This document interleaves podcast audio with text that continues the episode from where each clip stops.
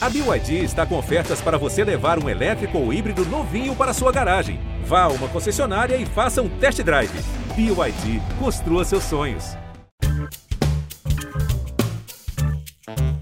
Olá, eu sou Edmilson Ávila e este é o novo episódio do podcast que desenrola o Rio para você.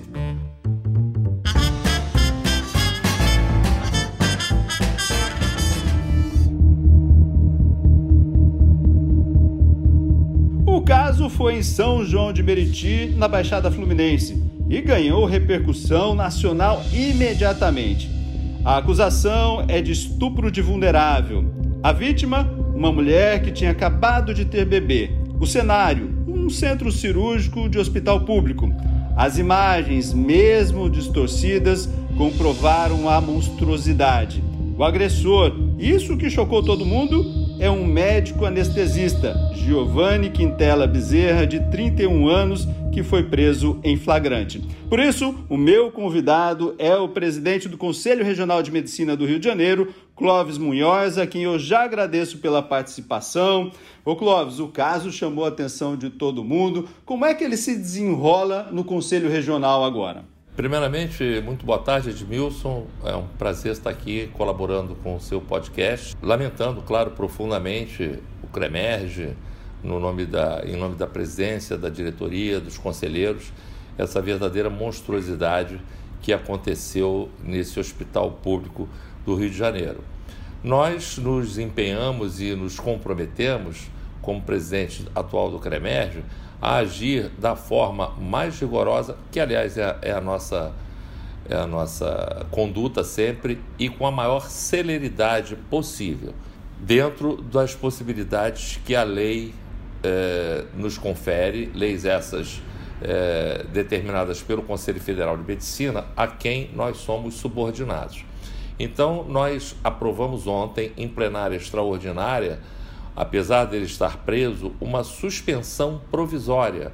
E muita gente não entende. Por que provisória? Porque nós não temos o poder de dar uma suspensão definitiva. Suspensão definitiva só no momento da do julgamento do processo ético profissional. E existe. Então, mas nesse momento ele já não pode mais exercer, então. Por isso eu estou justificando. Ele não pode. Ele não pode. Ele está suspenso. Por que, que ele está suspenso? Por que, que a suspensão é provisória? para que a gente tenha o tempo de instaurar a sindicância e solicitar na, no julgamento da sindicância o afastamento cautelar dele e a, e a concomitante abertura de processo ético profissional. Só que, pela lei, pelo, pela lei que nós temos que obedecer, ele ou qualquer outro tem direito ao contraditório. Ele tem 15 dias para prestar esclarecimentos. Então, se nós fizéssemos essa instauração de sindicância ontem, com esse afastamento cautelar e a abertura de PEP, nós estaríamos criando uma fragilidade no processo ético profissional que poderia ser utilizada de uma forma a favor dele. Não sei se me fiz entender. É mais ou menos assim, se, vão, se vocês tomassem uma medida drástica agora, ah, então tá, vamos caçar imediatamente, e depois no futuro, se ele entrasse na justiça, ele poderia voltar e conseguir exercer novamente. Exatamente isso que eu quero deixar bem claro para a população, para a sociedade, para a imprensa. Então, fizemos essa suspensão provisória. Hoje já foi encaminhado ao presídio onde ele está o pedido de esclarecimento em mãos. Então começa a contar prazos, então. Exatamente, porque ele tem 15 dias para se manifestar. Então hoje já conta o primeiro dia. E ele e para nós não dependermos de, de serviço postal, de e-mail ou, ou, ou, quaisquer outros meios que possam provocar atraso, nós mandamos um funcionário do CREMERGE pessoalmente entregar o pedido de esclarecimentos. Se ele em 15 dias se manifestar, muito bem. Se ele não se manifestar, segue o rito processual da sindicância e aí, em mais quatro ou cinco dias, essa sindicância será pautada e aí será votado, claro que será aprovado, a, a, o afastamento cautelar e a concomitante abertura de processo ético profissional. Com esse afastamento cautelar, ele deixa a, a, acaba a suspensão provisória e começa o afastamento cautelar, que no final das contas é a mesma coisa, ele não pode exercer a profissão.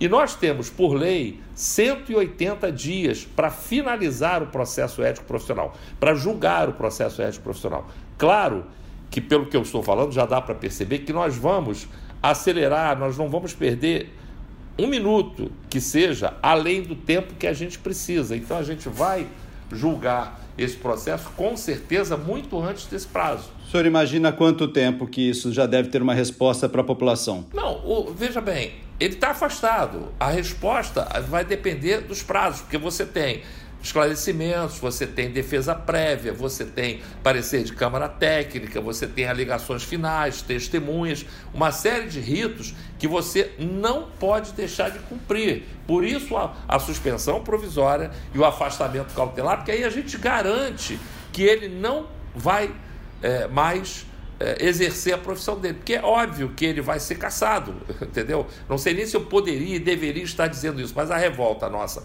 é tão grande, entendeu? Que eu estou falando pelos 42 conselheiros, por mim por mais 41. É inimaginável que alguém não, não, não opte pela cassação desse, desse profissional, entendeu? Então eu acredito que em torno de 90 dias, no máximo a gente cumprir, a gente poderá cumprir todos os prazos previstos pela lei da condução, da instrução de um processo ético profissional, sem deixar para trás nenhuma fragilidade. Agora, presidente, vamos falar é, da preocupação de muitas grávidas, enfim, de muitas famílias, né, do marido mulher, que agora vão passar por essa situação. Opa, eu vou ser sedado, como é a minha sedação? Qual o procedimento que as pessoas devem se preocupar agora? Porque esse me parece a gente nunca noticiou algo tão monstruoso assim, então um caso isolado. Mas como deve ser o comportamento daqui para frente? É preciso, Edmilson, que a população entenda, principalmente as mães, as mulheres entendam que isso foi um caso de absoluta exceção. Nós já tivemos várias é, manifestações de sociedades, inclusive da Sociedade Brasileira de Anestesiologia, repudiando violentamente essa atitude. E é preciso que as mães entendam que isso foi absolutamente um caso de exceção. Não se pode agora criar um terror em termos de uma grávida ficar desesperada porque ela vai ser anestesiada. O mais importante é que ela tenha uma relação médico-paciente de confiança com o, o, obstetra dela, que vai acompanhar o pré-natal e vai fazer o parto, seja ele normal ou de cesariana, e tenha essa confiança, porque não tem. Não, como é que eu posso dizer? Não é que não haja motivo, mas isso aí foi uma exceção à regra. É que a gente sabe que às vezes no, no setor público, né, nos hospitais públicos, as, as grávidas não têm tanta, tanta, tanto acompanhamento assim. Sim, né? mas, mas veja, mas mesmo assim, Edmil, só para você entender, eu tenho 47 anos de formado. Eu trabalhei no serviço público 40 anos, 38 anos. Eu fui eu sou professor aposentado da Universidade Federal do Rio de Janeiro e trabalhei 40 anos na emergência de quatro grandes hospitais de, municipais do Rio de Janeiro, Miguel Couto, Lourenço Jorge, os dois Lourenço Jorge, o antigo e o novo, e o Paulino Werneck. E nunca vi nada parecido. Nunca vi nada parecido. Operei centenas e centenas de pacientes de dia, de, de manhã, de tarde, de madrugada. Nunca vi nada parecido. Porque os profissionais do serviço público, da sua enorme maioria, graças a Deus, são pessoas ilibadas, são pessoas de caráter. E até porque, para você eh, ter algum tipo de de responsabilidade na sua vida, numa profissão, o fundamental é que você tenha conduta, tenha caráter, tenha bom senso. Então isso foi uma coisa absurda, monstruosa, que lamentavelmente mancha a, a, a medicina, não, não tem como negar, entendeu? O meu sentimento é de profunda tristeza, mas ao mesmo tempo há que se ter serenidade para reconhecer que isso foi um caso absolutamente de exceção e que não adianta, não, não tem nenhum benefício que haja um terror é, espalhado sobre as mães no, com respeito a, ao ato da anestesia, entendeu? Qual o conselho do senhor nesse momento? É lógico que está todo mundo preocupado, nesse momento todo mundo chama muito mais atenção, né? É estabelecer essa confiança com o seu médico. Qual é o principal conselho? Sim, sim, sim.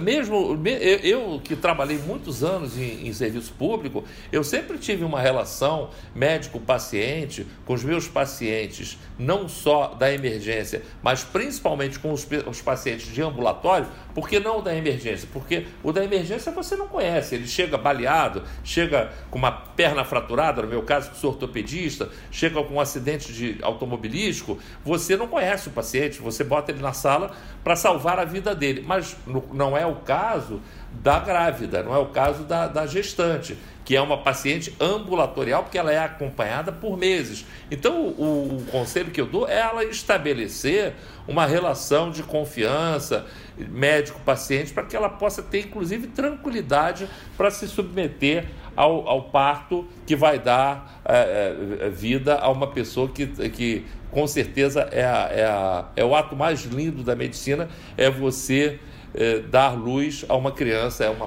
uma, uma gestante dar luz a uma criança, dar vida a um novo ser. Presidente, nós vimos ali as imagens, né, mostraram como era a disposição ali. O senhor acha que há necessidade de mudar, mudar algum procedimento, enfim, nessas salas de cirurgia ou não? Isso é só realmente caso isolado? Não, eu não vejo nenhuma necessidade de mudar, porque aquele, aquele, aquele é, que as pessoas leigas chamam de lençol, aquilo é um campo cirúrgico. O nome daquele, daquele pano que estava ali separando a, o ato cirúrgico da anestesia é um, é um campo cirúrgico estéreo.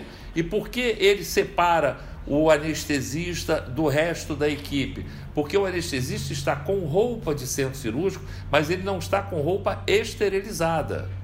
Quem está com roupa esterilizada é a equipe que está à direita, no caso ali, do, do campo. E ele fica à esquerda com roupa de centro cirúrgico, mas sem estar estéreo, entendeu? Então, é preciso, isso aí não tem que mudar. Agora, o que não pode é um monstro desse continuar é, exercendo essa profissão tão nobre que é a medicina. Entendeu? E isso aí certamente, se, se é que vai aparecer, eu espero que, que eu não esteja mais vivo para ver algum outro que se candidate tem que ser banido da mesma forma. Só para a gente concluir, então, é, esse processo deve ser bem rápido. Sim, sim, sim, com certeza. E, e, e, principalmente, a gente tem a garantia da suspensão provisória e do afastamento cautelar, que vai é, nos permitir seguir, volto a dizer, seguir todo o rito com a maior celeridade possível, mas sem deixar nenhum tipo de fragilidade para que amanhã ele possa recorrer e voltar a, a, a atuar na profissão. É, esse que é o objetivo.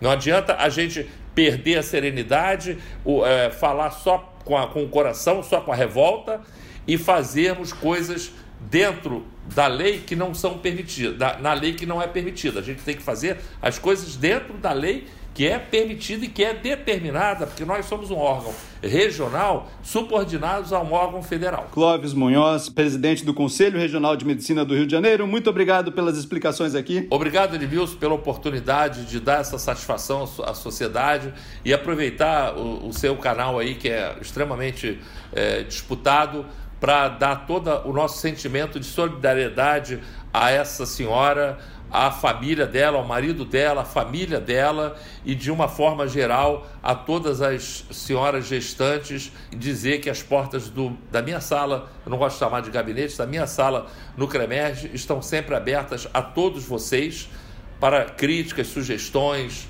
ideias. A gente está aqui, é só bater e entrar.